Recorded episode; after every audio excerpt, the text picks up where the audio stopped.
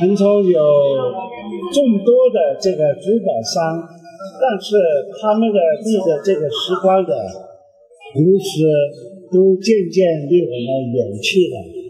我们现在找到见到的这位，呃，杜老，他跟我是同龄人，我们两个都是一九三九年生的，而且他原来在宝石厂当厂长的时候，我就经常来往腾冲，跟他有很大的这个很多年的交往。是是，这个天齐昌这个店哎，是杜老的父亲在的时候就已经开了。哎呃，咱们这个地方有这个老字号的牌子在这里，一看呢就知道了。嗯嗯杜老从珠宝行业、翡翠行业这么多年，积多了很多的经验。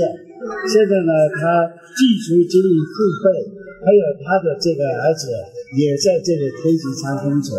我们今天到这里呢，看到一件非常漂亮的一件雕件，这件雕件是据说这个杜老收藏了很多年。我们请杜老讲一下这件东西，杜老。哎，就给这个观众讲一下这件东西。这个东西啊，那是云南省一个大师，啊，在，萧远，啊，萧远他的独子，他在现在在新东南吗？还在新，啊，对，还在做，啊，还在做。嗯，现在一条件像这这样坚持的做到现在的不多，嗯，对，有些人因为生意差，慢慢的也就也就一直不走后就做的很少。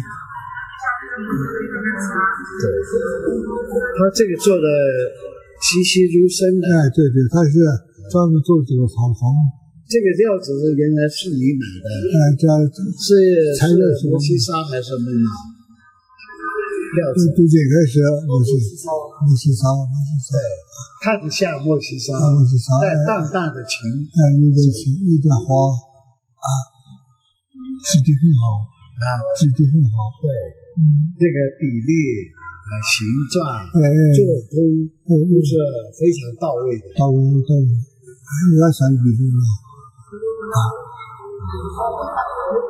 这件东西现在的价位是多少钱？哎，有十多万，十多万，十多万，十多万，难得。